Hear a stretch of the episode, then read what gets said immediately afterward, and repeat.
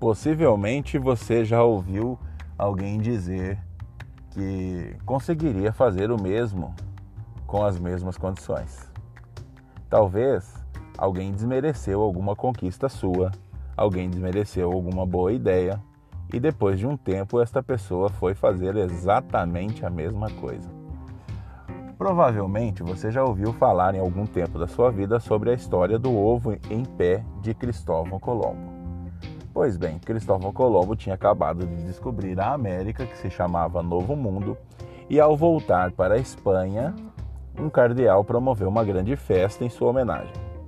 Lá pelas tantas, algumas pessoas começaram a desmerecer a conquista de Colombo, dizendo que qualquer pessoa com um pouco de sorte e um barquinho poderia encontrar a América. Ok, Colombo então resolveu propor o desafio e disse aos presentes: Eu desafio a todos a colocarem um ovo de galinha em pé sobre uma mesa. Todos que tentaram falharam. Então Cristóvão Colombo pegou o ovo, bateu sobre a mesa, achatando a sua base e deixando o ovo em pé.